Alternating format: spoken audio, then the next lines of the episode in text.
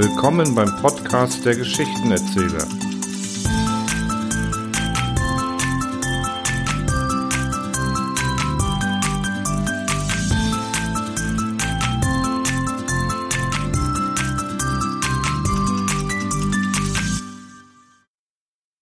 Über- und Untermenschen. Eine zeitgenössische Satire von Rudolf Presper, die auch heute noch ihre Berechtigung hat. Zweiter Teil Der Untermensch. Amüsanter wie die Übermenschen, ja selbst wie die partiellen Übermenschen, sind die Untermenschen. Wer den Übermenschen entdeckt und benannt hat, darüber ist Streit. Nietzsche war es nicht, denn schon im Faust, in der Szene mit dem Erdgeist, ruft das schreckliche Gesicht aus roter Flamme dem gelehrten Beschwörer zu, welch erbärmlich Grauen, fast Übermenschen dich. Woraus man die böse Definition schöpfen könnte, ein Übermensch ist ein Mensch, den ein erbärmliches Grauen fasst, sobald seine Beschwörungen sich endlich erfüllen. Aber auch Goethe hat das Wort zur Bezeichnung eines Titanen nicht etwa erfunden oder doch nach dem längst vorhandenen Adjektiv übermenschlich neu gebildet. Es ist vor ihm schon da gewesen. Und die Herren von der philologischen Zunft sind jetzt emsig dabei, den Dichter aufzuspüren, der es zuerst siegesfroh in die Welt warf. Der Himmel segne ihr nützliches Werk bis zu dessen guten Ausgang die Welt in fieberhafter Spannung den Atem anhält. Bei der Bezeichnung Untermensch haben die Herren leichtere Arbeit. Die Bezeichnung stammt von mir, und ich fühle die zwingende Pflicht zu erklären, was ich darunter verstehe. Ich konstatiere zunächst, dass ich mit den Untermenschen nicht etwa die von Ernst Haeckel und seinen Getreuen gesuchte Zwischenstufe zwischen Mensch und Affen bezeichnen will. So wenig, wie der Übermensch von irgendeinem Vernünftigen als Zwischenstufe zwischen Mensch und Engel aufgefasst wird.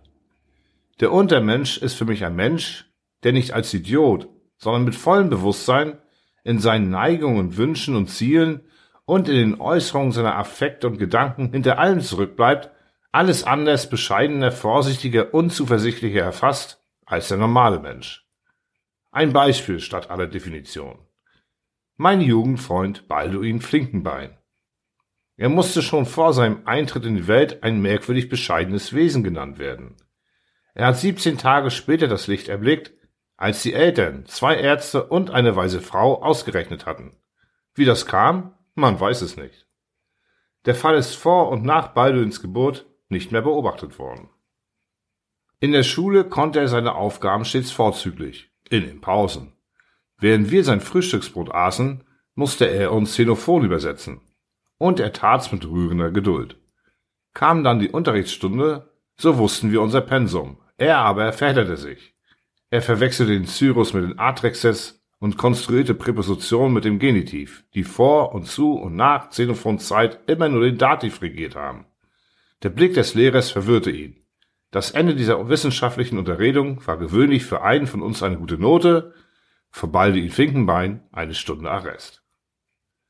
Nachdem er das Einjährige zweimal ins Unreine gemacht und schließlich mit Ach und Krach bestanden hatte, kam er zu seinem Vater ins Geschäft. Ein gut gehendes großes Korsettengeschäft. Er musste aber daraus entfernt werden, da er in seinem Bekanntenkreis heftige Reden gegen den Schnürleib hielt und die ganze Entartung der Menschheit, die er als vollendete Tatsache betrachtete, aus der Einführung dieses Panzers erklärte. Mit 25 Jahren heiratete Balduin eine Dame, die zweifellos schon konfirmiert war, als er noch von den Eltern, zwei Ärzten und der weisen Frau mit Interesse erwartet wurde. Seine Lebensgefährtin war zwar ganz ohne Vermögen, aber außerordentlich hässlich.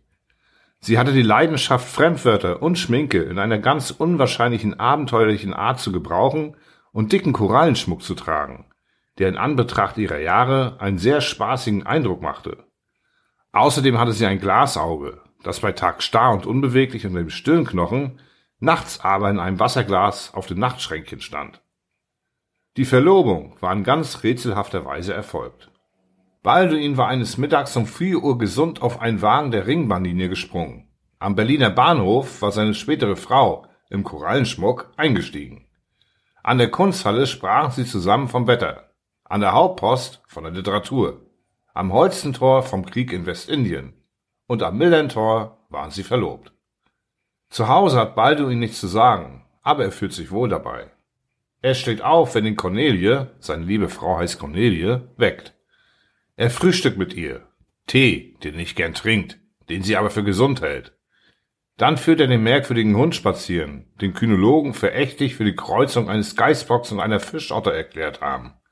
Und den seine Frau zärtlich liebt. Ist über die Gesundheit dieses vierbeinigen Juwels durch den Morgengang beruhigt, dann kommt er nach Hause und sieht nach, in welchem Zimmer gerade nicht gescheuert wird.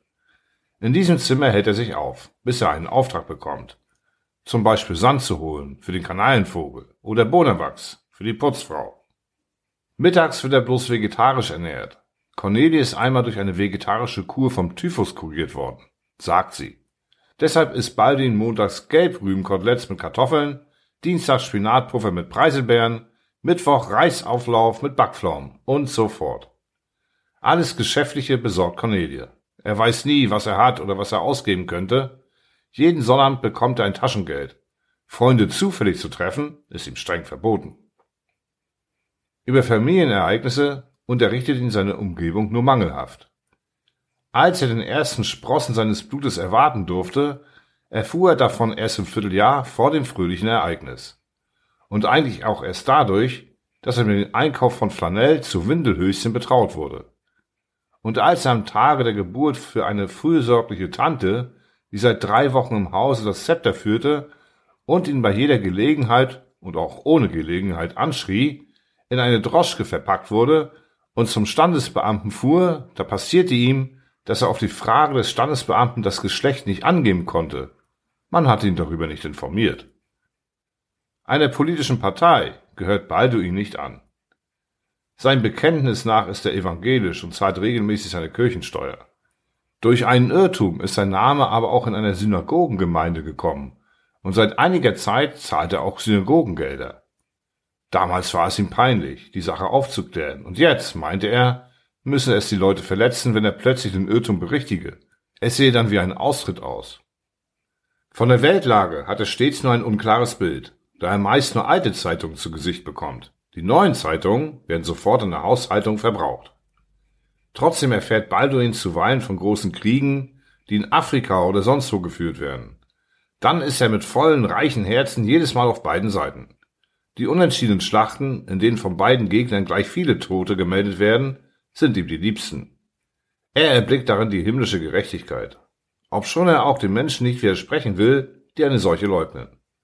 Seine Frau ist überzeugte Anhängerin Darwins und er gibt ihr mit der schönen Begeisterung zu, dass sie jedenfalls vom Affen abstamme. Irgendwo an der Spitze zu treten, widerstrebt seiner milden, zaghaften Natur. Als er einmal sehr krank war und sein Ende erwartete, tat ich einen tiefen Blick in seine merkwürdige Untermenschennatur. Er ließ mich per Rohrpost rufen, und als ich kam, setzte er sich fieberglühend im Bett auf und erklärte mir mit leiser, zittriger Stimme, Lieber alter Freund, ich bin in schrecklicher Verlegenheit. Du verstehst, wegen meines Todes. In Verlegenheit? Ich fand den Ausdruck dann doch recht seltsam und die Situation wenig erschöpfend. Ja, in Verlegenheit. Siehst du, ich habe nämlich vor Jahren einen armen Teufel, Gott, er war so in Not, sein Erdbegräbnis abgekauft und hab's herrichten lassen für uns. Ganz hübsch und bequem. Ja, da kannst du doch ganz ruhig sein.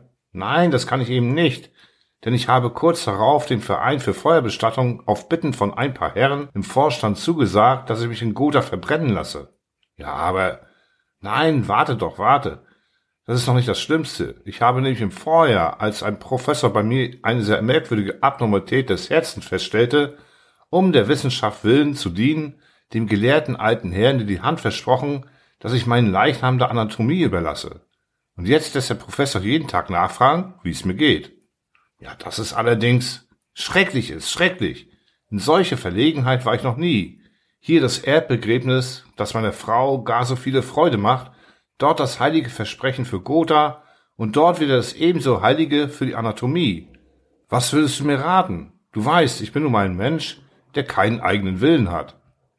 Ich würde dir raten, leben zu bleiben. Und der Untermensch war folgsam. Er lebt heute noch. Ich kann ihm nie begegnen, ohne dass er mir für meinen guten Rat dankt.